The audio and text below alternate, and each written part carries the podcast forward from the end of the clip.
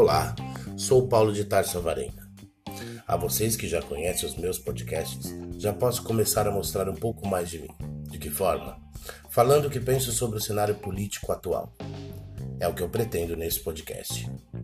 O mundo está pandêmico. E o que eu acho dessa história toda? Acho uma tremenda safadeza.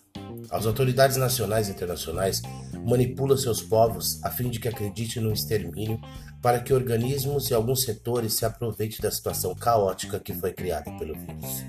Vírus este que certamente fora fabricado. Para mim é fato incontestável.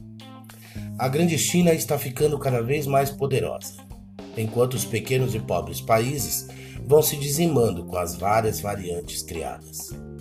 O vírus foi trazido de avião e navio, e de primeira classe, podem acreditar. Agora vamos falar um pouco do nosso país? O Brasil tomou posse da maldição pandêmica. Um enorme grupo se uniu, pois viu uma forma de combater a escolha eleitoral da maioria no ano 2018. Era o que a mídia oportunista e a política corrupta necessitava para impedir o atual governo de prosperar. De forma tão vil e patética, criaram retóricas que não fazem sentido algum para acusar o governo, que, mesmo tendo uma outra visão da pandemia, vem fazendo o que é necessário para combater o caos. Até mesmo o péssimo sistema de saúde, que sempre foi péssimo, caiu na conta de Jair Bolsonaro. Quero falar também como a pandemia de coronavírus escancara nossas escolhas e a desigualdade do país. Quais ensinamentos éticos, morais e filosóficos isso deixa para o futuro? Como nos comportar em momentos de crise?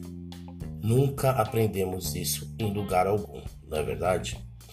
Ou seja, que haja no Brasil gente morrendo por doença que tem tratamento e gente que não pode fazer isolamento porque vive num espaço apertado em comunidades, isso é moral. E não o vírus. O vírus vai atacar quem estiver com a imunidade baixa e não tomar as medidas claras a esse respeito. Não é algo que se controla com medidas de controle sanitário, é muito mais um problema social. Comer bem e ter uma cultura de boas práticas de higiene e saúde vai te ajudar sim.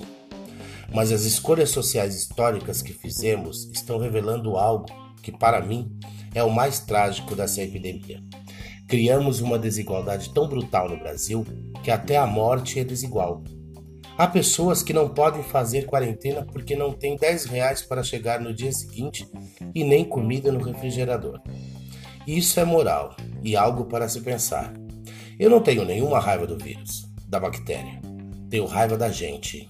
E enquanto tudo invade a vida de todo mundo, lá em Brasília são armados enormes palanques nos três poderes. Sim, inclusive o judiciário necessita que o cenário mude. Afinal, onde estão as minhas lagostas e o meu caviar?